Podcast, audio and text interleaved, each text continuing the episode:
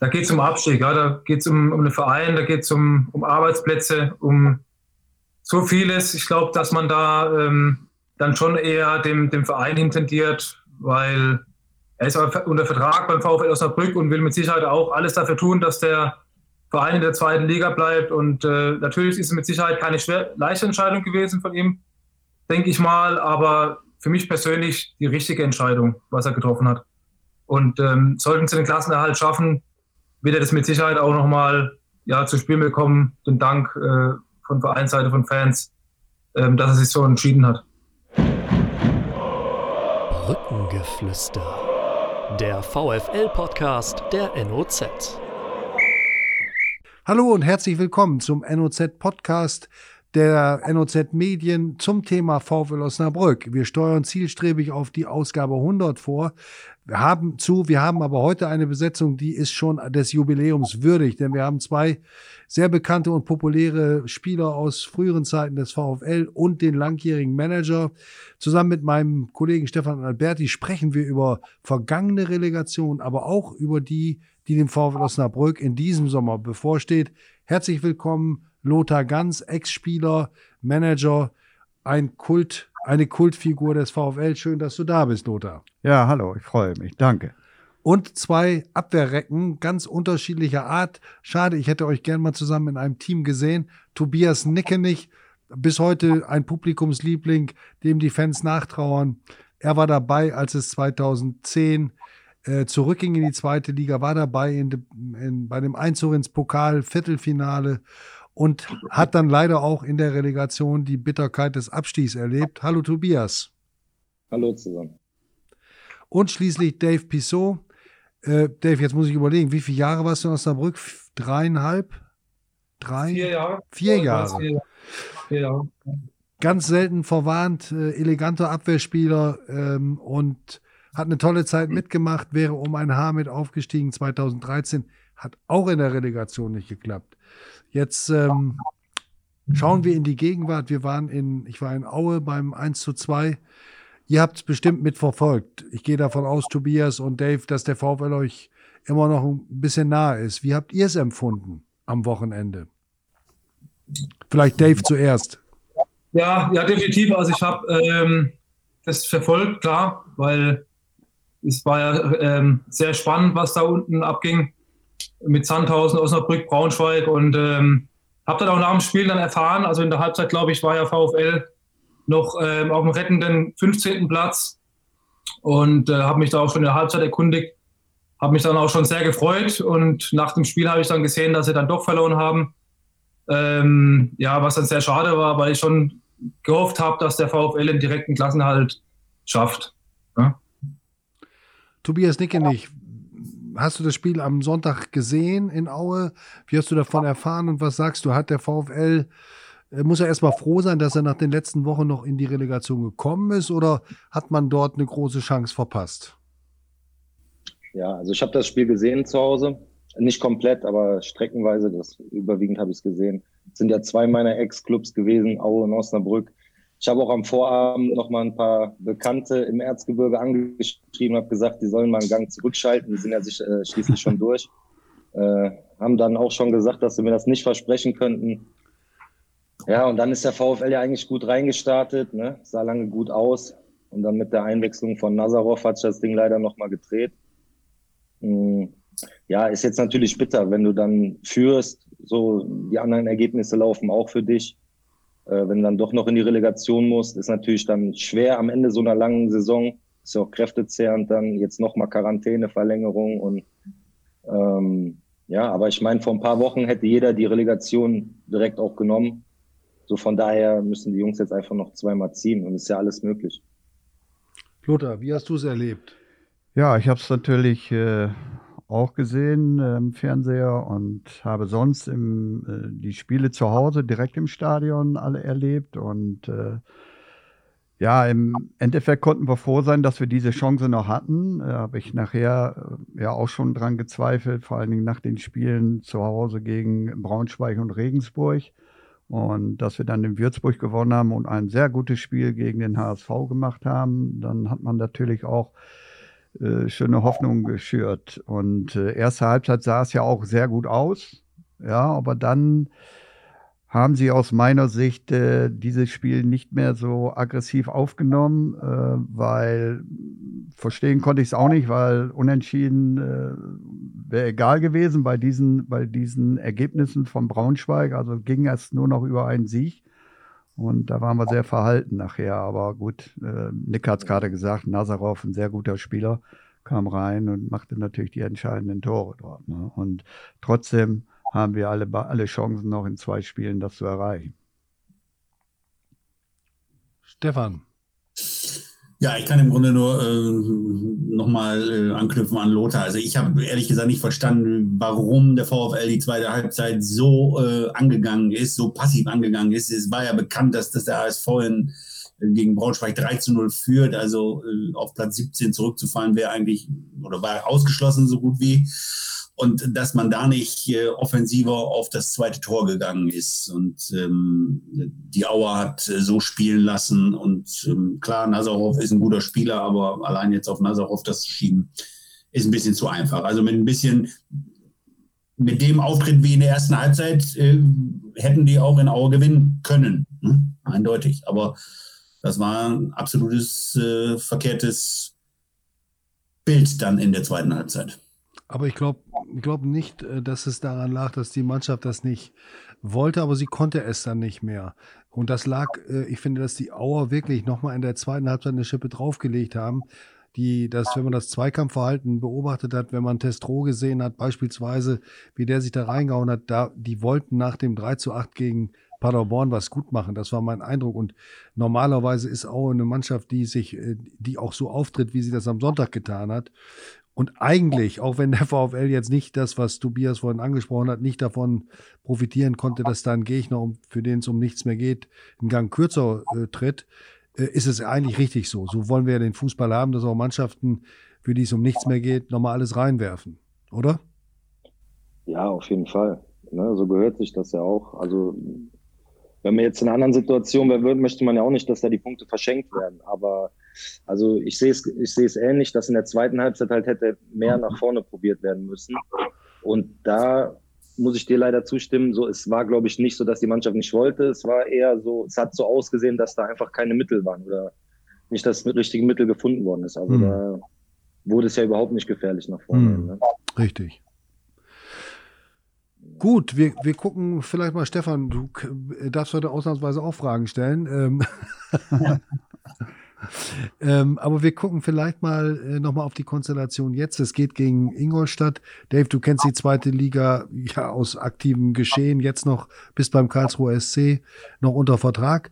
Und ähm, wie, sieht, wie sieht ihr als Ex-Profis, die die Szene kennen und verfolgen, die grundsätzliche Chance? Ist das eine 50-50-Situation oder hat derjenige, der da von unten kommt und aufsteigen kann, vielleicht ein bisschen positivere Ausgangsposition, Gefühle? Dave. Ja, ja, also es ist ähm, aktuell, glaube ich, sehr, sehr schwer, das zu beurteilen, die, die Situation. Ich glaube, generell ist es schon so, dass der Drittligist, der eigentlich über die ganze Saison her positive Ergebnisse erzielt hat, ähm, ja, da vielleicht vom, vom mentalen her, vom psychologischen her, sagt man immer gern, schon einen kleinen Vorteil hat. Ähm, Osnabrück kann ich jetzt aktuell schwer beurteilen. Also ähm, man hat die, die Chance, mit dem Relegationsspiel nochmal die Klasse zu halten. Ist natürlich jetzt auch eine Ausnahmesituation, weil es sind keine Zuschauer dabei. Ähm, man kann keinen Heimvorteil aussprechen, man kann keinen kein Auswärtsnachteil. Es gibt es einfach nicht. Und da entscheidet dann, denke ich mal, auch viel die Tagesform, ähm, wie die Mannschaften da auflaufen werden. Also es ist ganz schwer zu sagen, ganz schwer Prognose darzustellen, weil ähm, ja, dazu kenne ich jetzt auch Ingolstadt zu wenig. Aber psychologisch hat man früher gesagt, der Drittligist hat da schon einen tickenden Vorteil. Aber wir haben es ja selber gesehen bei uns damals, ja, auch als Drittligist dann gescheitert. Ähm, für mich persönlich ganz schwer, da eine Prognose zu stellen. Weil die Statistik ja eindeutig, seitdem es die Relegation gibt, äh, zweite Liga gegen dritte Liga, ähm, die Statistik ja eindeutig für die Drittligisten spricht. Es gab, gab ja nur wenige Jahre, äh, wo sich der, der Zweitligist dann durchgesetzt hat. Äh, klar, der ja. VfL ist davon betroffen gewesen als, als ähm, äh, Drittligist. Ähm, du, Dave, ja selbst auch mit Karlsruhe, äh, habt ihr ja 2017, 2018 äh, seid ihr gegen Aue dann auch gescheitert, die ja dann den Klassenerhalt in der zweiten Liga geschafft haben. Das waren dann so die Ausnahmen. Aber ansonsten in den Jahren davor, Darmstadt gegen Bielefeld, erinnere ich mich, das war ja ein ganz rasantes Spiel der, der psychologische Vorteil, glaube ich, liegt, äh, wenn man das alles so äh, betrachtet, beim Drittligisten. Ja. Es, ja. Es, bitte. Lothar wollte noch. Ja, äh, der Dave hat es ja vorhin richtig gesagt und ich äh, bin ja immer stolz, wenn ich meine alten Spieler sehe, wie klug sie sind und den Fußball verstehen ja, dann haben wir damals keine schlechte Entscheidung getroffen, die immer zu, dass wir sie verpflichtet haben. Aber äh, Fakt ist eigentlich, äh, man muss den Kopf frei kriegen. Ja, der Dave hat es gerade richtig gesagt. Ich sage jetzt mal, von den letzten sieben Spielen gewinnt Ingolstadt die letzten Spiele fünf und wir verlieren fünf. Ja, der Zweitligist. So, also muss man, muss man sagen, so, das ist abgeschlossen und wir haben jetzt eine neue Chance, dass wir den Kopf frei kriegen. Ja, und Fakt ist natürlich auch, äh, was ist in der Mannschaft los? Wie weit ist die Mannschaft? Wie weit ist der einzelne Spieler? ist er bereit, auch hier beim VfL zu bleiben oder, oder gegen Gespräche schon irgendwo mit anderen Vereinen los? Also wir müssen ja an die Realität rangehen. Das ist nun mal so, ne? wie die Spielerberater äh, äh dort am Werk sind. Und äh, das sind alles so kleine Faktoren, die da mit reinzählen. Und ich sag mal, äh, wir haben ja gerade gesprochen, wir waren auch einmal als Drittligist, wo wir zwar das auch nicht geschafft haben, äh, im Jahre 2013, obwohl wir damals eine sehr gute Mannschaft hatten und wir hier 1-0 gegen Dresden geführt haben und einen Elfmeter damals durch Timo äh, leider nicht äh, eingebracht haben. So, und dann kamen aber die, die Gegebenheiten, die von außen dazu kamen, mit unserem Präsidium, die damals den Kröger da abtreten, mit Pele äh, hatte Schluss gemacht nach dem Bielefelder Spiel.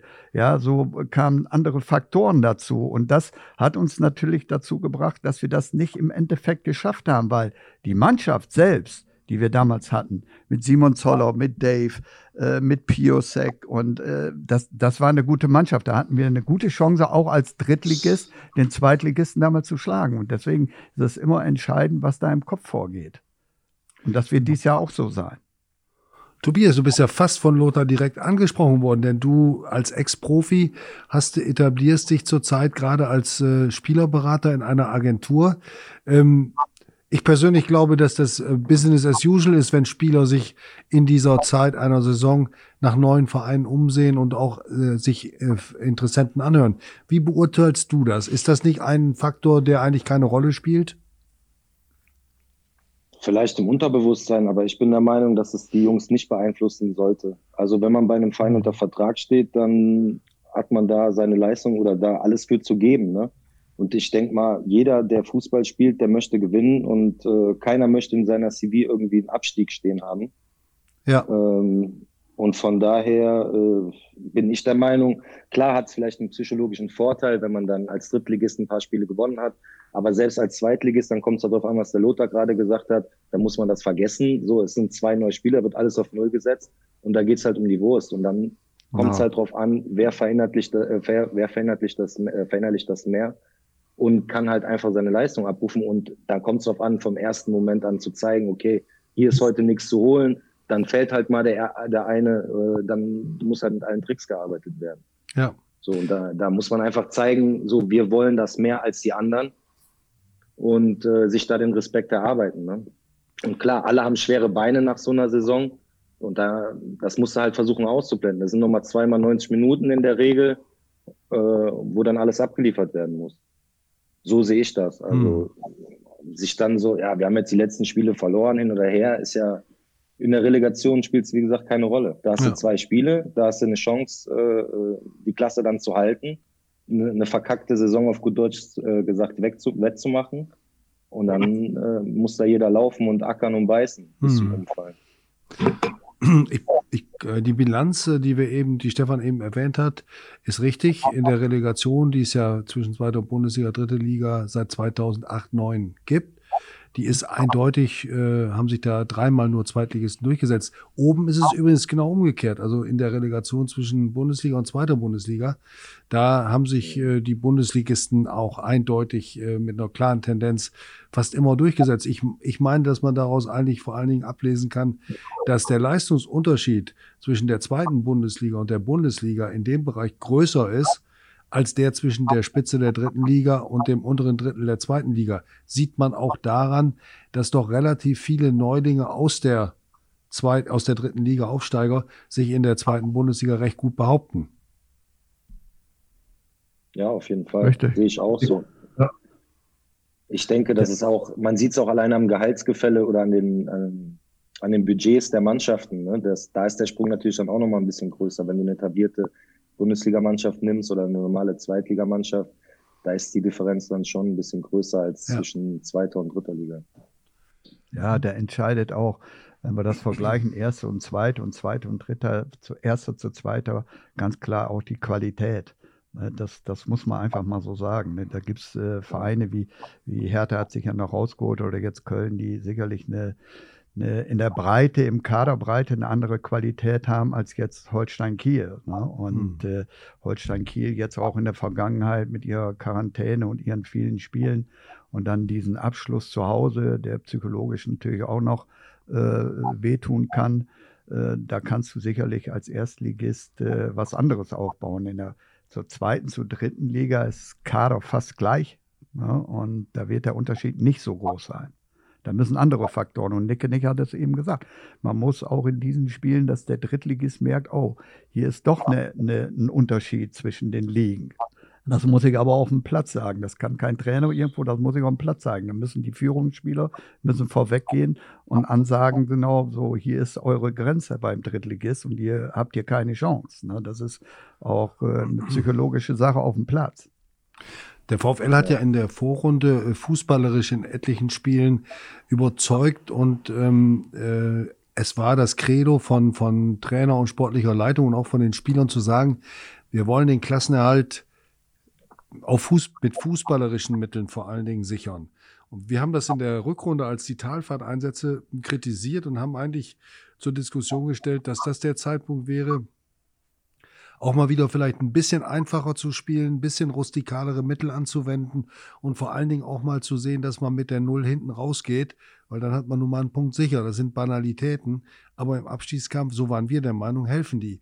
Jetzt äh, geht's gegen einen Drittligisten. Ich kenne die Ingolstädter auch nicht, aber hm, ist es dann vielleicht jetzt eine Phase, in der der Zweitligist erst recht sagen muss, wir müssen uns spielerisch durchsetzen, weil da sind wir besser. Was meint ihr dazu? Dave vielleicht zuerst. Nein, nein, also bin ich, bin ich jetzt aktuell äh, anderer Meinung. Ich, in den zwei Relegationsspielen geht es darum, äh, wer hat den größeren Willen. Also da jetzt noch auf das Spielerische zu schauen, äh, Osnabrück vor allem, zu sagen, wir wollen spielerisch äh, äh, den, den Drittligisten zeigen, dass wir eine Klasse höher spielen, wäre meiner Meinung nach falsch. Da mhm. muss jetzt die Mentalität, äh, die Einstellung, der Charakter ist entscheidend, weil in den zwei Spielen nochmal spielerisch was zu versuchen, wäre meiner Meinung nach fatal. Ähm, wie es Nicke gesagt hat vorher, da muss er von der ersten Minute zeigen, wir sind Osnabrück, wir sind zweite Liga, wir wollen zweite Liga bleiben und ähm, das Spielerische, wenn man jetzt die letzten ähm, Spiele betrachtet, die Ergebnisse, da kann das nicht äh, ja, so locker her, so locker ähm, flockig gespielt werden, sondern da muss man einfach den Kampf annehmen und ähm, von der Einstellung her zeigen, wer, wer Herr im Haus ist. Aber ist das wirklich so einfach? Ich meine, da komme ich jetzt nochmal auf diese, dieses Kopfproblem, was immer wieder ins Spiel gebracht wird. Ähm, und die Kommentarspalten unter unseren Artikel äh, quillen ja auch voll, wo äh, im Grunde die, die User äh, oft behaupten, so viele der Spieler, die möglicherweise schon von, von Benjamin Schmedes das Signal bekommen haben, nach der Saison geht es äh, für dich hier in Osnabrück nicht weiter. Wenn man sowas vielleicht als Signal schon bekommen hat, kann dann dieser Spieler tatsächlich nochmal diese hundertprozentige Leistung auf den Platz bringen oder hat er tatsächlich nicht im Hinterkopf, das, was auch viele Nutzer dann hier äh, den Spielern vorwerfen, nicht mehr mit, mit 100 Prozent beim VfL zu sein? Ja, ich kann, ich kann mir aber auch nicht vorstellen, äh, in unserer Phase oder ich sage jetzt nochmal unsere Phase VfL, äh, dass man einen Spieler signalisiert, äh, sagt du, pass auf, äh, bei dir geht es nicht weiter, ne? den wir jetzt in diesen, dieser Phase gebrauchen. Ne? Das wäre fatal. Ne? Das glaube ich auch nicht. das, das kann ich mir nicht vorstellen. Ich weiß es nicht, aber ich kann es mir nicht vorstellen. Ne? Und äh, es geht darum, was, was äh, ich glaube, Nicke am Anfang gesagt hat, jeder Spieler muss sich auch präsentieren auch wenn er den Verein wechseln würde, ne, für den nächsten Verein. Ne? Und äh, keiner will es in der Vita drin haben, dass man abgestiegen ist. Und äh, dass man vorher den Spielern was signalisiert, das, das kann ich mir nicht vorstellen. Wissen tue ich es nicht. Aber das, das äh, wäre dann sicherlich auch fatal. So, und deswegen, äh, der Dave hat es gerade richtig gesagt, an diesen, diesen beiden Spielen, da brauchst du jetzt nicht irgendwo spielerisch äh, glänzen ja, sondern da musst du, da musst du zeigen, wer Herr im Hause ist und da gehören andere Faktoren dazu. Und da gehört eine gewisse Härte dazu und eine gewisse Abgewichstheit auch und eine gewisse Schlitzohrigkeit auch dazu. ich will bei der Gelegenheit nochmal ein kleines Plädoyer für die Profis halten. Gerade diese, diese Argumentation wird ja oft aus der Tasche gezogen, wenn es nicht läuft, wenn, wenn ein Verein vor dem Abstieg steht oder um den Klassenerhalt kämpft. Ich glaube, dass ist für Profis erstmal eine ehrenruhige Behauptung zu sagen, die wollen nicht, die sind in Gedanken schon woanders. Und es ist auch eine schlechte, schlechte Erklärung. Schlecht spielen, ja, aber dann das gleich mit, äh, mit, einem, mit einer Absicht zu unterstellen, finde ich, ist nicht fair, weil es auch nicht zu widerlegen ist. Es bringt den Spieler in eine schlechte Situation. Mag sein, dass es den einen oder anderen gibt, der abschaltet oder der sich gegen negative Gefühle nicht wehren kann, aber prinzipiell sollte man genau wie in anderen Berufen auch, auch einem Fußballprofi unterstellen, dass, dass er bis zur letzten Minute seinen, seinen Einsatz abliefert. Auch wenn es dann am Ende auch immer wieder zwei oder drei Absteiger gibt, das ist ja klar. Gut, und das, das, das positive Gegenbeispiel äh, zu, äh, dazu ist ja auch Ludovic Reis, der tatsächlich auf, auf seine Teilnahme bei der U21 EM verzichtet für, für die Niederlande. Frage an, an äh, Tobias und, und Dave. Äh, wenn ihr damals U21 äh, Nationalspieler gewesen wärt, hättet ihr euch auch ähnlich verhalten, wenn ist jetzt hypothetisch, aber das ist ja schon sehr bemerkenswert, ne? Ja. Ja, aber ich glaube, also ich persönlich, ich glaube, weiß nicht, wie es beim Nicke ist, ähm, da geht es um Abstieg, ja, da geht es um, um einen Verein, da geht es um, um Arbeitsplätze, um so vieles. Ich glaube, dass man da ähm, dann schon eher dem, dem Verein intendiert, weil er ist unter Vertrag beim VfL Osnabrück und will mit Sicherheit auch alles dafür tun, dass der Verein in der zweiten Liga bleibt. Und äh, natürlich ist es mit Sicherheit keine schwer, leichte Entscheidung gewesen von ihm, denke ich mal. Aber für mich persönlich die richtige Entscheidung, was er getroffen hat. Und ähm, sollten sie den Klassenerhalt schaffen, wird er das mit Sicherheit auch nochmal ähm, ja, zu spielen bekommen. Den Dank äh, von Vereinsseite, von Fans, ähm, dass er sich so entschieden hat. Ja, sehe ich auch sehe ich, genauso. Sehe ich genauso wie der ja, Dave auch. Genau. Also es, es, es, zeugt auf jeden Fall vom Charakter, ne, dass der Junge das in mhm. seinem Alter so entschieden hat. Ich würde jetzt einfach mal behaupten, dass viele Jungs in dem Alter, gerade wenn du aus dem Ausland kommst, ja eigentlich auch mit dem Verein so nicht viel zu tun hast, sage ich jetzt mal, wenn nicht aufgewachsen bist, keine irgendwie enge Verbindung vorher hattest, da hätten sich, glaube ich, viele auch so entschieden und hätten gesagt, ich fahre mit meiner Nationalmannschaft zur Europameisterschaft und gucke, dass ich für mich äh, oder dass ich mich jetzt ins Schaufenster stelle. Gerade wenn mhm. du halt bei einem Verein gespielt hast, der unten gespielt hat deswegen finde ich das, äh, um, kann man das ihm äh, umso mehr anrechnen, dass er sich so entschieden hat. Hm. Ich, ich, muss auch dazu sagen, ich gerade gerade Ludo Reis, der hat die ganze Saison bewiesen, ne, in seinen jungen Jahren, dass er Ver, äh, Verantwortung übernommen hat und er ist ja derjenige Spieler im Mittelfeld, der immer vorangegangen ist. Ne? Sicherlich hat er auch mal einen Durchhänger gehabt, das ist aber auch ganz klar in dem Alter. Aber äh, wie, wie er die Saison gespielt hat, ne? Und jetzt auch bis zum Abschluss, dass er jetzt auch sagt, natürlich bin ich für den Verein da und das ist, spricht für seinen Charakter und deswegen wird er seinen Weg auch trotzdem machen.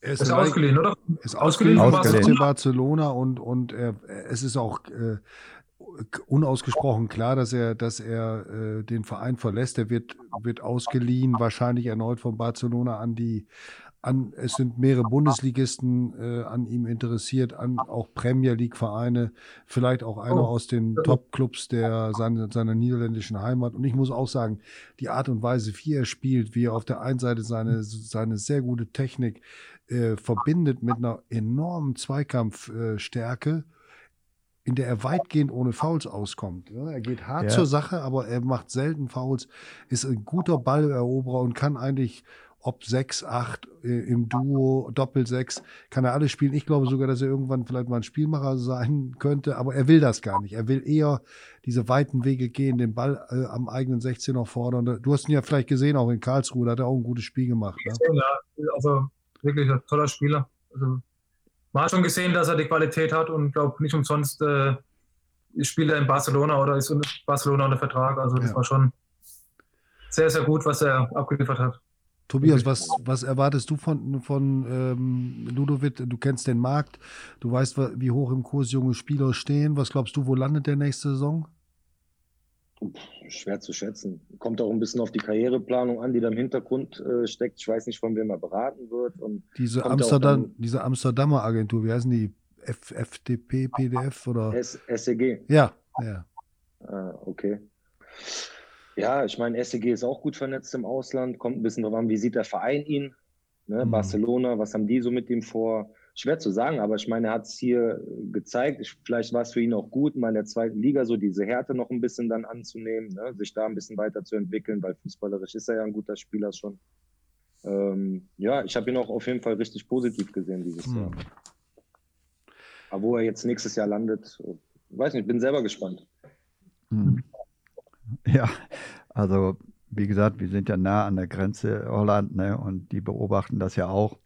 Also, und so wie ich, ich bin voller, ich sag jetzt mal, stolz, dass wir so einen Spieler hier in diesem Jahr hatten, der in, die, in seinem Alter so präsent war in den Spielen.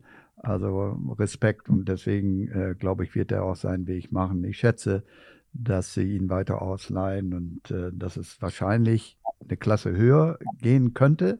Wobei ich mir auch vorstellen könnte, dass ein ambitionierter Verein, ich spreche mal Hannover 96 oder die in der Liga spielen, die wieder einen weiteren Schritt machen wollen, dass es auch so ein Verein sein kann, wo er den nächsten Schritt machen kann. Aber Hm. wissen tun wir es nicht. Auf Bremen, jeden Bremen, Fall. Bitte? Bremen ist er so um die Ecke, oder? Genau. Aber ich, da, bei der Gelegenheit muss ich jetzt mal Lothar eine Frage stellen, die, Ja. die liegt mir schon seit Monaten auf der Zunge. Ähm, du hast ja den holländischen Fußball auch oft äh, beobachtet. Du bist in Enschede gut vernetzt gewesen, in Ja. Groningen. Und es waren ja auch der eine oder andere Holländer da. Und stimmt das, dass Weghorst von Wolfsburg mal hier vorgespielt hat und dann nicht genommen wurde? Ja, der war eine Woche bei uns im Training. Wann Den hatte das? ich, den hatte ich äh, äh, rübergeholt und zwar von FC Emmen. Ja. So, er ist hier wohnhaft an der Grenze und hatte damals mit dem Berater gesprochen. Ich sage, ja, okay. Dann haben wir ihn mittrainieren lassen. Ich weiß gar nicht, Dave, warst du auch noch da in dem Jahr unter Walburgis? Ähm, Der Weghorst, Ja, der hatte eine Woche Ja. mittrainiert. So, und Ja. äh, aber ähm, der Trainer Walburgis stand nicht auf, das ist ein Boxspieler, ne? Und das war auch vorher klar, der sich natürlich weiterentwickelt hat. Aber äh, Walburgis äh, wollte ihn nicht, weil er gerne Stürmer haben wollte, die den Ball anlaufen, die mehr in Bewegung waren. Und dann hatte ich gesagt, okay, dann müssen wir dem Jungen äh, das äh, mitteilen. Und dann ist es so gekommen. Dann äh, ist er zurückgegangen und ist dann, glaube ich, nach Almelo gegangen. So, ein Jahr darauf hatten wir wieder einen Stürmer gesucht, dann, oder der damals der Walburg ist. Dann sage ich, ja, welche Art Stürmer möchtest du haben? Was ist? So ein Boxspieler oder, oder ein Laufspieler? Nee, gerne mal so ein Boxspieler. Ich sage, so wie der Weghorst. Ja, wer war das denn? Ich sage, ja, der hat eine Woche bei uns mit trainiert. Den hatte der gar nicht mehr um Zeiger. Ja, so eine wäre gut. Ich sage, das können wir aber jetzt vergessen, weil er kurz vor der Nationalelf stand und dann, dann also äh, weitergegangen ist nach äh, Wolfsburg. Und ich habe damals noch oft mit dem Berater über, über die Situation gesprochen. Aber so ist es manchmal ne, und freut mich für, für Weghorst, ne, dass er diesen Weg gegangen ist und wird auch jetzt in, in der Premier League landen. Bin ich fest von überzeugt. Und jetzt gehen wir noch mal ein Stück in die Vergangenheit. Das will ich doch mal wissen, denn ich mache immer wieder die Erfahrung, dass es zwei Arten von Ex-Spielern gibt, die, die alles noch wissen, die wissen, äh, von wo die Ecke zu dem Tor kam oder weitere Kleinigkeiten und andere, die sagen, was, da haben wir gegen die gespielt, keine Ahnung mehr. Also jetzt sind wir im, im Jahr 2011, 20. Mai, Osnabrück in Dresden. Tobi äh, Tobias, das war Ja. eure Truppe. Ja, genau. 1-1 ausgegangen. Ich glaube, äh, das 1-0, ich glaube, wir sind 1-0 in Führung gegangen durch ein Eigentor von Dresden, ne? Ja, Und haben dann irgendwie, ich glaube, zehn Minuten später das 1-1 gemacht. Ja, das war so das Hinspiel. Ich weiß noch, wir sind damals da reingefahren, da waren die Dresden, das Stadion war voll. Die Dresden, wir sind mit dem Bus da durch, die ganzen Fans vorm Stadion gestanden, die ganzen Glatzköpfe alle schwarz-gelb angemalt und so, die ganzen Brocken standen da, haben uns erstmal schön beschimpft und durchbeleidigt, äh, komplett. Ähm, ja, war auf jeden Fall geil. Also war auch eine super Stimmung im Stadion. Die haben da richtig Theater gemacht. Ähm, ja, und 1-1 war jetzt nicht so die schlechteste Ausgangsposition eigentlich fürs Rückspiel. das war dann vier Tage später, Dienstagabend. Ich sag mal die Aufstellung. Oder kriegst du sie zusammen? Boah, äh, die meisten würde ich wahrscheinlich zusammenbekommen. Mach mal eben. Ja, Tino Berbisch im Tor.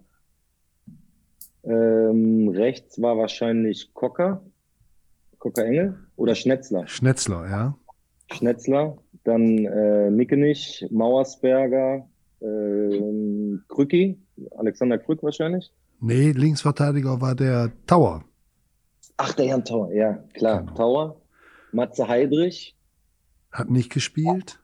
hat nicht gespielt. Dann ähm, Koka war dabei. Hansen. Hansen. Hansen. Ähm, Der schnelle Vorne rechts drin. außen. Benny Siegert Genau. mit den zwei linken Füßen. Hat, hat beim Rückspiel auch nicht gespielt.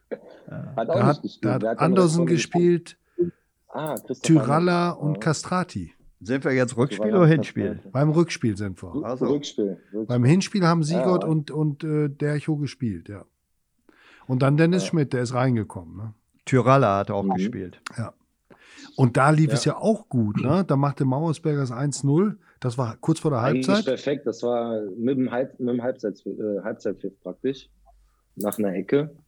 Und äh, ja, und dann haben wir den abgefälschten Freistoß von Fiel, wo Flamo Ja. Castrati hochsteigt, kriegt den irgendwie an Hals, Schulter und der wird irgendwie abgefälscht und, und knallt ins Tor. Ja, und dann ging es in die Verlängerung. Und dann kam diese Ecke, äh, wo Shahin dann das Tor macht. Ja, dann das 3-1 war ja praktisch ähm, mit dem Abpfiff dann, wo Dresden auch den Platz gestürmt hat, so ein, sind wir nochmal ausgekontert worden, ne? Hm. Ja. Wo wir dann alles nach vorne geschmissen haben. Aber das sind dann Momente, die, da, da sagt man dann, bitterer geht's nicht, ne? Ah, das war mit so das Bitterste, was ich erlebt habe. Das war eine richtige Katastrophe. Also, da bist du auch erstmal, du bist komplett leer. Also, deswegen sage ich ja, das sind so Sachen, die will kein Fußballer erstmal in seinem Lebenslauf haben, ne, dass du abgestiegen bist. Ähm, das ist halt auch mental, nimmt das einen mit. Ich meine, wir hatten zwei richtig geile Jahre davor, äh, sind aufgestiegen, hatten diese Pokalspiele, die du eben schon mal angesprochen hattest. Ähm, und dann in der Zweitligasaison, dann hat sich das alles so, ja, dann bin ich auch persönlich äh, verletzt mit, einem, mit einer C-Sehne, die gerissen war, irgendwie über zehn Spiele ausgefallen. Dann war diese Sache mit, äh, mit Linde und Kevin, diese Suspendierung oder äh, Freistellung. Ja, und dann war so ein bisschen, bisschen der Bund. Ein Trainerwechsel kam noch, dann ist äh, Carsten Baumann gegangen oder gegangen worden. Joe kam dann, hat übernommen mit dem Heiko Flottmann. Und, da, und, Und, das, ähm, ich will nicht unterbrechen, Nick, aber weil Dave auch Ja. noch da sitzt. Das entscheidende Spiel war für mich in der Saison in Karlsruhe. In Karlsruhe äh, haben wir 2-1 geführt. Mhm. Ja, Castrati, Castrati musste das 3-1 machen. Man musste Brauchte, abspielen. brauchte nur querspielen. Ja. Ne? Also vielmehr er musste querspielen. Dann wäre der Kicks gegessen. Dann hätten wir vier Punkte vor Karlsruhe gehabt. Ja, und dann kriegen wir in der Nachspielzeit, glaube ich, war es, einen Freistoß hoch rein. Ja, und der Gorka, weil der fast zwei Meter eins ist, ja, der kriegt den Ja. Kopfball nicht, der lange. Ja, und dann, äh, ja, dadurch ist das 2-2 dann gefallen. Und so haben wir damals die Karlsruhe wieder ins Rennen geholt. Und Karlsruhe ist dann mit zwei Punkten, meine ich, in dem Jahr vor uns gelandet. Ja, ja, das war. Ja, ja. Ja, aber nichtsdestotrotz hätten wir das ja trotzdem in der Relegation nachher noch, noch Ja, klar. packen können, Klar. müssen, sah auch lange Zeit gut aus und dann, wie es dann so ist, ne, dann kriegst du so einen scheiß abgefälschten Freistoß, so, der senkt sich dann irgendwie unhaltbar rein und Ja, ja. dann kriegen die wieder Aufwind, du schmeißt alles nach vorne nachher, dann, ja, das war auf jeden Fall sehr, sehr bitter damals, das hat richtig wehgetan, weil auch die Mannschaft an sich, äh, so, da hat es auch innerhalb der Mannschaft immer gestimmt gehabt, ne, wir waren so ein Kern, wir haben alle immer zusammen was unternommen, äh, auch so privat hat das alles gestimmt. Das war wirklich, wirklich richtig schade. Ich meine, es ist ja heute noch so, dass man mit den meisten Jungs Kontakt hat oder viel Kontakt hat, so mit der alten Truppe da. Habt ihr nicht eine eigene Ähm, WhatsApp-Gruppe noch sogar? Ja, genau. Ja, wird, wird auch. Zeit, dass alles wieder frei ist, dann, äh, dass wir so ein Treffen mal machen, Ja. weil ich hier spreche auch ab und zu. Äh, der äh, für mich einer der super Führungsspieler, die ich je hatte, auch war, das war Angelo Balletta. Ne? Angelo, also so ein Top-Spieler? Der, der immer im Sinne des, der Mannschaft und des Vereins gedacht hat. Ne? Ich weiß noch einmal, äh, hatte ich mit ihm gesprochen, da Nicke, Nicke nicht, oder äh, Nicky war ja auch nicht ein Kind von Traurigkeit, aber da, da war es einmal so, da ist der Angelo Balletta zu mir gekommen und hat gesagt, weil er ja auch in der, in der Mitte in der Position spielt, und da hat er gesagt, Loda, lass bitte, lass bitte den Tobias spielen und nimm mich lieber raus, weil der ist besser. Damals, ja, das, das war, das zeigt eine, eine Führungsstärke, wie der auch an den Verein gedacht hat, ne? Und äh, Ja. der auch die Jungs zusammengehalten hat, ne? Und das war für mich ein richtig guter Führungsspieler. Oder sehe ich das verkehrt, Nicke? Du hattest ja sicherlich auch engen Kontakt ja. mit ihm, ne? Auf, je, auf jeden Fall. Ja. Ja. immer noch. Also Ja, wir haben immer noch viel Kontakt und äh, Angelo absolut, Ja. ein absoluter Führungsspieler. Auch, also er war damals schon als Spieler ähm, gedacht wie ein Trainer. Ein Trainer. Ja. Er Ist ja jetzt auch Trainer, ne? Ja, ja, Ist jetzt auch Trainer, genau. Genau. Also Angelo super, auch menschlich Ja. einwandfrei, Top. top, ganz feiner Charakter. So wie du sagst, immer vorweg, äh, vorweggegangen, immer nur an den Verein gedacht. Ja. Also das, da kann man sich, wenn man sich so einen backen müsste, dann äh, ja, ist, könnte man da eine Schablone nehmen. Ja. ist echt wahr. Ja. Das ist schön gesagt. Jetzt wollen wir mal gucken. Gleich komme ich zu Dave ins Jahr 2013. Aber Stefan, du musst jetzt auch mal nachweisen, dass du weißt, wie das gegen Dresden äh, im Mai 2013 gelaufen ist. Wer war denn Trainer? Ja, Trainer war äh, zunächst mal Carsten Baumann, ja, in der. 2013. Nee, 2013 sind wir, richtig. Da war äh, Trainer dann am Ende äh, Alex Ukro, ne? Äh, als es in die Relegation ging. Ich glaube, er hat einen Spickzettel vorbereitet. Ich bin mir nicht sicher, aber Ja, ja, nein, ist ja kein Problem. er hat recht. Ja, Ja. das war Aber so. Ja, Pele war zurückgetreten und war dann entlassen worden. Genau. Und äh, Pele nach dem, nach dem legendären äh, Bielefeld-Spiel und seinem Auftritt dann danach. Ähm, ja, und dann kam, habt ihr ja doch noch, Dave Piso, die, die Relegation geschafft. Äh, wie sehr hat denn damals einmal dieser, dieser Wallets-Rücktritt euch da getroffen? Habt, äh, hattet ihr überhaupt da Zeit nachzudenken oder wie hast du das in Erinnerung? Ja, ich habe es noch genau vor Augen. Also wir hatten das Spiel in äh, Bielefeld. Ich glaube, Bielefeld war damals Zweiter, soweit ich weiß. Wir waren Dritter. Und äh, mit dem Sieg hätten wir vorbeiziehen können und wären dann Zweiter gewesen. Und Bielefeld eben mit dem Sieg dann direkt aufgestiegen, ja. Und Bielefeld hat dann auch gewonnen. Ich weiß nicht mehr genau. Ich glaube 1-0 haben sie gewonnen. 1-0, ja. Ja, genau, der Hille hat da das Tor gemacht und ja, danach natürlich in Bielefeld Derby, äh, Emotionen hoch 10. Ähm, die sind aufgestiegen, wir in die Kabine rein und ja, fünf Minuten später kam dann Pele und wie man ihn kennt, emotional in die Kabine gestürmt und äh, ja, ich glaube, also im Nachhinein, glaube ich, würde er es so nicht mehr machen. Das waren einfach die ganzen Emotionen, die im Stadion, ja, dann verpasst er direkt der Aufstieg, ähm, Derby verloren und vielleicht wahrscheinlich schon vorher viel aufgestaut bei ihm. Kam dann rein und hat gesagt, dass er ähm, nicht mehr weitermachen wird, dass er ähm, keine dritte Liga mehr trainieren wird und ähm, ja, ähm, sind, dann, sind dann nach Hause gefahren und dann das Video hat ja, glaube ich, jeder gesehen, was dann, was dann da war. Ich glaube, da haben dann eine Handvoll oder zwei Hände voll Fans gewartet. haben ihn dann äh, ja, aus, dem Hinterhalt aus dem Hinterhalt gefilmt. Und ja, leider sind dann einige ähm, Wörter und Sätze gefallen damals, ähm, wie es jeder mitbekommen hat. Ja, ähm, die dann dazu geführt haben, dass er eben zurückgetreten ist oder ähm, dass man sich eben getrennt hat. Und ja, es war dann schon ein kleiner Schock für uns, klar, weil Pele, wie man ihn kennt, äh, ich ihn als Trainer sehr, sehr schätze und auch als, als Mensch für mich mit einer der besten Motivatoren, die, die ich bisher hatte als Trainer. Und ähm, ja, mussten dann mit der Situation klarkommen, dass eben dann der, der Alexander Ukro Trainer wurde und hat dann auch natürlich alles versucht und auch im Namen von Pele nochmal gesprochen. Und äh, wir haben dann versucht, uns zu konzentrieren auf das Spiel, den Fokus trotzdem äh, auf das wichtige Spiel zu legen, auf das letzte, haben dann gewonnen gegen Aachen, uns in die Relegation ähm, gespielt und ähm, ja, dann da alles versucht und glaube ich auch, wie es Lothar vorhin gesagt hat, ein gutes Spiel gemacht, einzeln gewonnen gegen, gegen Dresden einen Elfmeter verschossen, leider noch. Ähm, Timo Staffelt. Ja. Genau, genau. Und ähm, im Rückspiel in Dresden muss man dann einfach sagen, äh, mit dem ganzen Drumherum, mit den Zuschauern, hat dann bei einigen oder war es halt einfach die Gesamtmannschaftsleistung zu wenig. Da haben wir dann ähm, zu wenig nach vorne gespielt, wollten das Spiel verwalten und dann, ja, bis zu 1-0 bekommen, durch einen Freistoß, dann das 2 und da hat man nicht mehr viel entgegenzusetzen, leider. War wieder viel, ne? Ich meine, das war auch ein. Viel, viel äh, direkter Freistoß hat er gemacht, ja, ja. ja. Und das war natürlich auch einer, der vorweg marschierte und ja, ob in Aachen oder Dresden toller Fußballer, habe ich in guter Erinnerung. Ja. ja. Kriegst du die Mannschaft zusammen, Dave? Das war ja eine, eine Mannschaft mit großem Potenzial.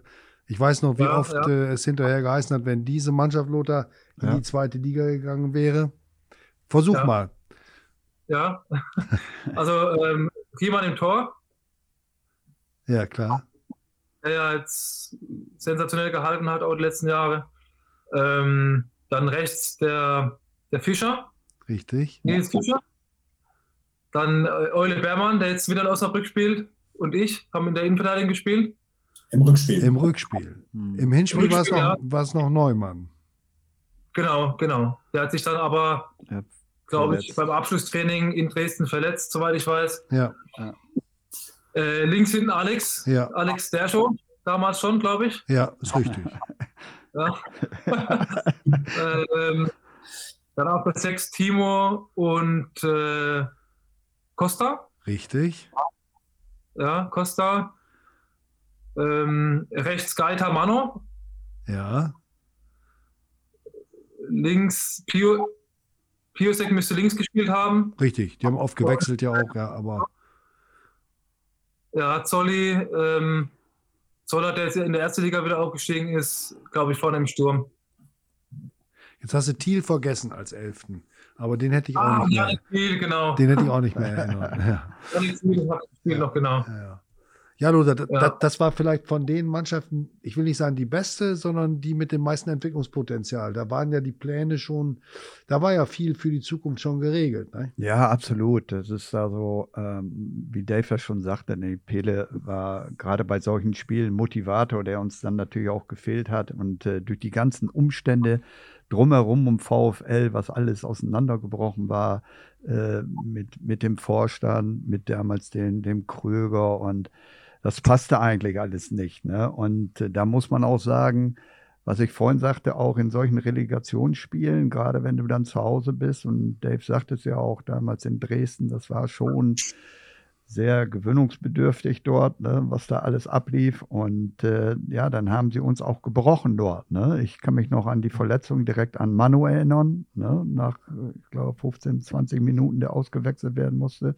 Ja. Sie haben uns dort auch so zu Hause den Schneid abgekauft. Ne? Und ja. äh, gut, und wenn du dann eine Mannschaft hast, wo es auch im Umfeld überhaupt nicht gepasst hat, mit dem Präsidium, allen drum und dran, Trainer weg, dann bist du dann auch leicht zu brechen. Und das haben die Dresdner geschafft. Von der Qualität her, von den Einzelspielern, bin ich der vollen Überzeugung, dass wir äh, das hätten äh, mit einem vernünftigen Umfeld gehabt hätten, dass wir das auch dann sportlich geschafft hätten. Ne? Das war, ja. das ja. war so. Ne? Wir hatten also wirklich, waren auch gut im Flow auch drin in der dritten mhm. Liga auch und Zoller hatte ein super Jahr, Piosek ein super Jahr, ja. die sich gerade zum Ende unheimlich äh, äh gefasst haben. Dave äh, hat ja. immer gespielt. Dave, äh, ich wüsste kaum einen Spieler, der der äh, so wenig verletzt war wie Dave. Ne? Das, Dave ist nicht, weil er jetzt hier dran ist, aber ist. Eine, ja, und er war ja auch ganz selten gesperrt. Ja, ne? ist eine also, Maschine, ja. Ist einfach. gab äh, einen ungerechten Platz oder fragwürdigen Platzverweis mal. Ne? Gegen Stuttgarter Kickers, ja, genau. Ja, ja, ne? Und äh, also das hat alles so gepasst, ne? Auch mit Manu Riemann, äh, der sich ja auch stetig gesteigert hatte, ne? Und äh, ja, das war schon eine gute Mannschaft auch. Ne? Und da haben die Umstände drumherum nicht gepasst. Und deswegen mhm. haben wir es dann auch wahrscheinlich nicht verdient gehabt, weil wir es selber nicht gemacht haben. In, in, in Dresden, äh, wo, wo Kröger mit dem VfL-Schal vor der Ja, ja, genau, genau, das war's. So, äh, wir hatten da, äh, Dave kann sich ja daran erinnern, das war eine Stimmung da und wir hatten vorher Sicherheitskonferenzen dort äh, an Gros. Und äh, dann ist Kröger als Präsident dann mit einem VfL-Schal, ist der vor der Dresdner Kurve hergegangen. Ne? Dann, dann, haben wir oben in der Sicherheitskurve haben wir gestanden, wer ist das denn da unten? Ne? Die Polizei und Sicherheit, ich das ist unser, unser Präsident. Ne? Und dann haben wir gesagt, geht's da noch? Ne? Also das waren schon Sachen, die, die da Einfluss nahmen, die, die eigentlich im Fußball, die sich dort äh, präsentieren wollten und eigentlich da nichts zu suchen hatten. Das muss man einfach mal so sagen. Und durch diesen Gesamtumständen haben wir es dann auch nicht geschafft. Aber, das muss man auch sagen, es hat auch was zu tun gehabt mit dem, mit dem Hinschmeißen von Pele. Er hätte das ausblenden können oder es zumindest mhm. versuchen müssen und die Mannschaft ins Ziel zu führen. Ich glaube, dass dann manches anders gekommen wäre. Das, das, dem Vorwurf kann man ihm, so sehr Dave auch recht hat, äh, was seine Fähigkeiten als, Führ als, als Trainer angeht, das kann man nicht, kann man nicht wegdiskutieren. Ja. Ich glaube, also er hat es auch damals, glaube ich, im Nachhinein gar nicht so böse gemeint. Es waren einfach die Emotionen. Er ist ja bekannt als ein emotionsgeladener ähm, Mensch und äh, der oftmals dann auch Dinge gesagt hat, bevor er nachgedacht hat, weil er einfach so ist und so wurde auch geschätzt und so haben die Leute auch geliebt, ja. Aber in der Situation war es dann eben ja ein Stück dann auch zu weit von ihm und äh, hat er sich mit Sicherheit auch im Nachhinein auch geärgert, ne? weil er die Mannschaft mit Sicherheit nicht im Stich lassen wollte. Also das würde ich ihm nie unterstellen. Ähm, wie gesagt, das Interview danach ja. oder das, das Video danach war halt eben ausschlaggebend dafür, dass er dann ähm, ähm, ja. weitergemacht hat. Ich bin ja. davon, oder ich bin mir sicher, dass er doch noch weitergemacht hätte, auch das letzte Spiel.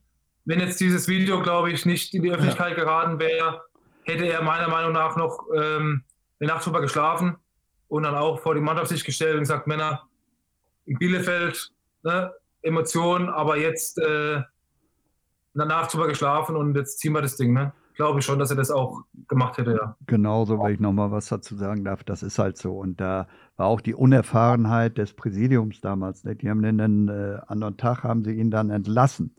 Ja, man muss sich mhm. das mal vorstellen, entlassen. Wie, wie dumm konnte man da nur sein?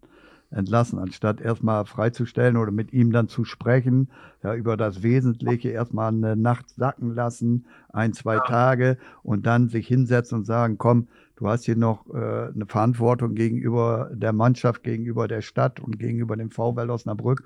Und da wissen wir alle, Pele ist ein, äh, der lebt von Emotionen und dann hätte man ihn auch wieder dazu hingekriegt.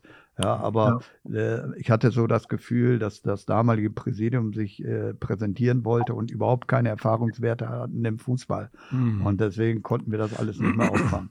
Gut, ich ich sehe es nicht ganz so eindeutig. Ich weiß, äh, dass die Kritik an dem Präsidium auch berechtigt war. Wir wollen das jetzt auch nicht alles aufarbeiten, aber es war nicht nur das Video, es war auch sein Auftritt in der Pressekonferenz in Bielefeld.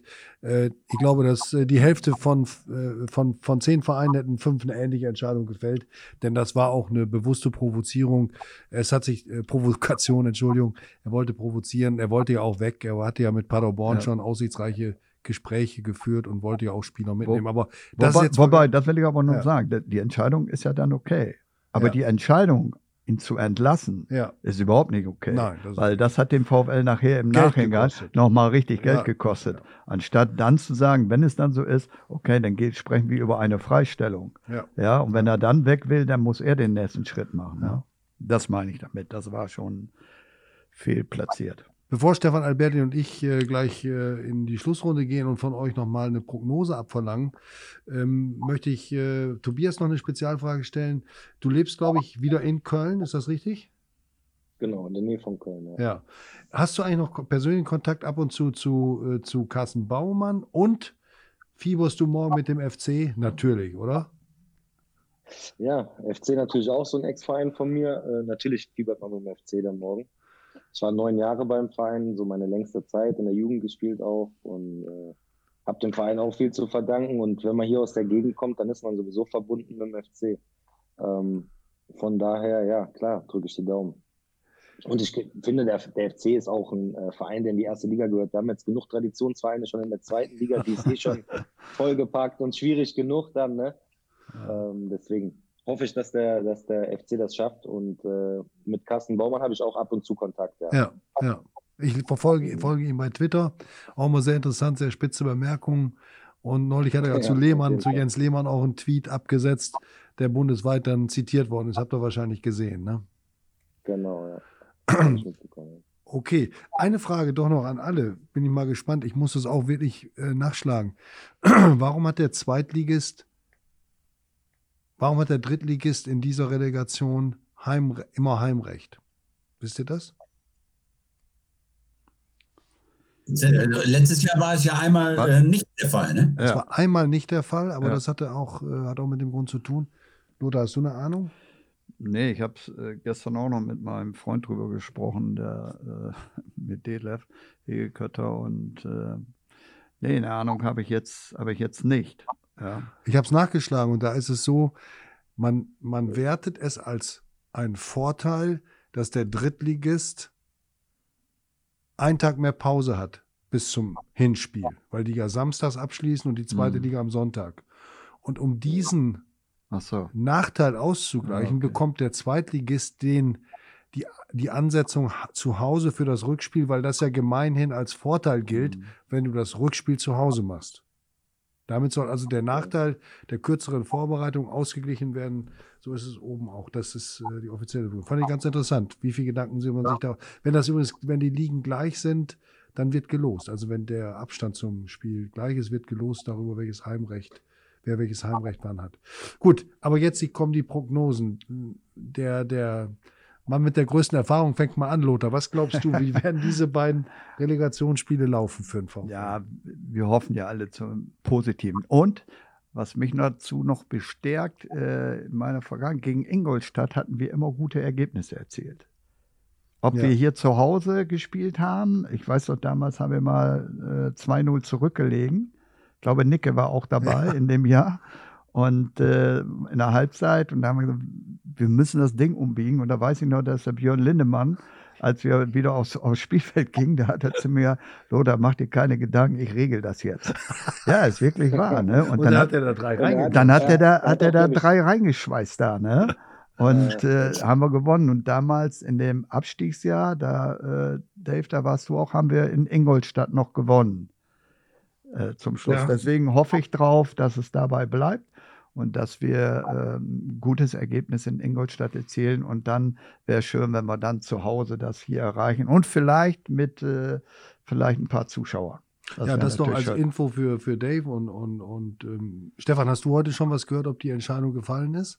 Nein, bisher noch nicht. Ich verfolge es auch, aber also es gibt einen Antrag der Stadt Osnabrück, einen Modellversuch zu starten. Den muss die Landesregierung genehmigen, genehmigen, wenn das erfolgt.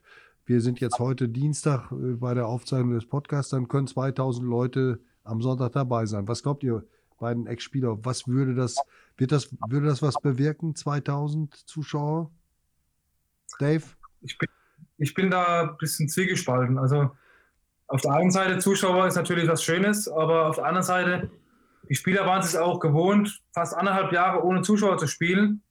Und jetzt in dem allen äh, entscheidenden Spiel dann Zuschauer zuzulassen, kann, wenn es gut läuft, toll sein, kann aber auch für den einen oder anderen Spieler vielleicht so ein gewisse äh, ja, Hemmung sein oder so ein gewisser Druck, sage ich mal, ähm, extra Druck.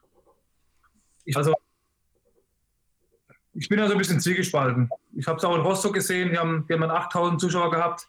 Im letzten Spiel sind dann aufgestiegen, ist natürlich überragend dann. Aber es kann natürlich auch die Beine ein bisschen schwerer machen beim einen oder anderen. Ähm, zumal man jetzt, wie gesagt, eine ganze Saison oder anderthalb Saisons ohne Zuschauer gespielt hat. Ich weiß es nicht. Also ich, ehrlich gesagt, ich will das nicht entscheiden. Ich würde es nicht gerne entscheiden wollen, ob es da Zuschauer kommen oder keine. Deine Prognose, Dave, fürs, fürs, für den Verlauf der Relegation, worauf kommt es an? Was spricht für den VfL? Ja, ich glaube schon, dass sie von der Qualität her ähm, schon die Qualität haben, die Klasse zu halten, auf jeden Fall. Und ähm, ich wünsche es auch dem Verein. Also äh, habe zum VfL eine gute, gute Bindung. Meine Kinder sind in Osnabrück geboren. Habe zwar auch in Os äh, Ingolstadt gespielt, aber äh, ich fände es wirklich sehr schade, wenn der Verein absteigt. Tobias. Ja, ich will natürlich auch, dass der VfL die Klasse hält. Ähm, wie gesagt, es wird einfach nur darauf ankommen. Ich denke, es werden zwei ganz knappe Spiele werden. Ich glaube nicht, dass es irgendwie eine eindeutige Geschichte wird. Ähm, aber im Endeffekt geht es nur darum, dass der VfL die Klasse hält und ähm, dass die Jungs halt zeigen, dass sie es unbedingt wollen. Ne? Also darauf wird es ankommen. Dass jeder bereit ist, die zwei Spiele durch Gas zu geben und äh, um jeden Zentimeter dann zu kämpfen. Hört sich immer so ein bisschen floskelmäßig an, ist aber wirklich so dann in der, in der Relegation, finde ich. Und äh, ja, deswegen denke ich, dass der VfL es packt, aber ich glaube, es wird eine ganz knappe Sache. Stefan, müssen wir uns auf ein Elfmeterschießen einrichten am Sonntag? Ich gerade sagen, also so wie die Saison bisher verlaufen ist, äh, wird das Ganze vermutlich dann nächsten Sonntag noch im Elfmeterschießen entschieden. Ähm, dann haben wir das komplette Drama miterlebt und ja, wenn es dann ins Elfmeterschießen geht, dann soll bitte auch der VfL es für sich entscheiden. Das würde mich dann auch natürlich freuen. Wir berichten natürlich auch hart, weil, lieber aus der zweiten Liga als aus der dritten, nicht? das ist klar. Und, und wir, also nichts, äh, was, was Nicke vorhin sagte, und, und wenn Köln äh, es gegen Kiel nicht schafft und der VfL drin bleibt, wäre ja auch nicht böse. Also diese zweite Liga, wo der SFC Köln noch dabei ist, Schalke, HSV, Bremen, Hannover, meine Güte, das ist ja eine Wahnsinnsliga dann nächstes Jahr. Ne?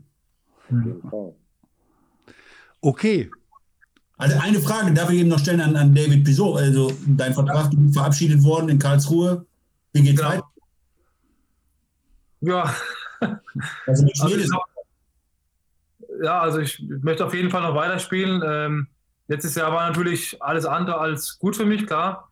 Aber ich fühle mich noch fit, bin fit, ähm, bin gut trainiert und ja, schau jetzt mal, was kommt, welche Aufgabe. Ich bin auf jeden Fall bereit und ja, freue mich auf die nächste Aufgabe, wo auch immer. Und konkret gibt es aber noch nichts zu berichten, leider. Ja, und Tobias, bei dir geht's weiter. Du, in- was, was hast du denn als, als ähm, Berater, als Manager auch einen Karriereplan? Äh, wie, wie, sag doch zwei Sätze vielleicht zu deiner Agentur, in der du arbeitest und ja, was, was der Job dir gibt. Ähm, ja, der Job gibt mir, ich kann die Erfahrung, die ich selber gesammelt habe, äh, einfach jetzt an die Jungs weitergeben, die Kontakte nutzen, die man selber auch während der, äh, während der aktiven Zeit gesammelt hat. Ähm, unsere Agentur, wir heißen Global Sports. Ähm, wir sind vermehrt, oder wir sind über den asiatischen Markt erstmal gegangen, um uns da in so einem Nischenmarkt, äh, in so einem Nischenmarkt ein bisschen was aufzubauen. So der asiatische Markt ist natürlich bekanntermaßen auch finanziell äh, sehr lukrativ oder äh, ja, sehr stark. Und äh, wir wollten uns jetzt nicht direkt in dieses Haifischbecken Deutschland hier begeben, ne, wo dann, wo es viele Berater gibt, viele große Agenturen und wo du dann als kleine Agentur einfach aufgefressen wirst, sage ich mal, sondern wollten uns da erstmal ein Standbein aufbauen, haben dann viele Jungs aus Deutschland rausvermittelt, nach Korea, äh, nach Thailand, nach Kanada, nach in die Türkei, nach Portugal, nach Belgien in die erste Liga und äh, ja, wollen halt jetzt dann Stück für Stück aus, auch auf den deutschen Markt kommen. Lothar, deine Karriereplanung, wie sieht die aus? gesund bleiben. würde mich aber freuen, wenn ich eins von den beiden erstmal wieder in Osnabrück sehen würde. Und äh, Dave hat es ja schon gesagt und ich habe ja im Vorfeld auch gesagt, Dave ist topfit. Und vielleicht sieht man ihn ja hier nochmal wieder in Osnabrück. Und wenn nicht, sage ich, nicke nicht, dann müssen wir jetzt demnächst, wenn alles wieder offen ist, unsere Aufstiegsmannschaft, haben wir auch wegen Jubiläum, dann müssen wir uns mal wieder treffen. Das wird sicherlich dann. Ich hoffe es. Das, Ich äh, hoffe, dass das, dass das mal klappt. Das ist ja schon länger in Planung. ja. Mit Tommy und Angelo und den ganzen Jungs äh, hatten wir das ja schon öfter mal besprochen, aber leider ist es bisher noch nicht dazu gekommen. Ihr seid ja alle noch so fit, ihr könnt ja noch spielen. Ja, haben wir auch gesagt. Wir könnten ja mal so ein, äh, keine Ahnung, Aufstiegsmannschaft äh, 2010 oder so gegen die aktuelle Mannschaft machen. äh, zur Saisoneröffnung. Ja. Ich glaube, da würden auch ein paar, ein paar, Leute ins Stadion kommen. Ja, irgendwie sowas. Wäre halt einfach mal schön mit den zusammen zu haben. Ne? Ja, ja, ja. Auf jeden Fall. Und da äh, muss der VfL auch äh, dran denken, dass man die Tradition weiterhin aufrechterhält. Das machen, machen sie. Wir dann aber, machen wir dann aber am besten am Anfang der Vorbereitung, weil wenn die sonst dann kurz vor Saisonbeginn mit einer Niederlage in die Saison gehen, wäre es aufgelegt. Also für die Moral der Mannschaft. Oder genau. mit einer Verletzung, oder mit einer schönen Grenze. oder, oder mit zu vielen Verletzten. Also, ich bedanke mich ganz herzlich bei Stefan Alberti, meinem Kollegen, der seit äh, zehn Jahren oder noch länger über den VfL berichtet, bei Lothar Ganz, dem langjährigen Spieler und Manager, bei Tobias Nickenich, immer noch unvergessener Abwehrhühne und kämpferisches Vorbild. Ähm, Dave Pissot, auch Abwehrchef, ganz andere Art von Abwehrchef, aber wie gesagt, euch beide in einer Mannschaft, das wäre es, glaube ich, gewesen. Ihr hättet die Lufthoheit gehabt und am Boden wärt ihr ganz, auf ganz unterschiedliche Weise äh, nicht äh, zu stoppen gewesen. Also vielen Dank, dass ihr dabei wart. Wir verfolgen die Relegation auf allen Kanälen. Ja, Wir wünschen euch alles Gute, bleibt gesund, macht's gut, toi toi toi. Ja, alles Gute, vielen Dank. Vielen Dank. Bis dann. Macht's gut, Jungs. Ja.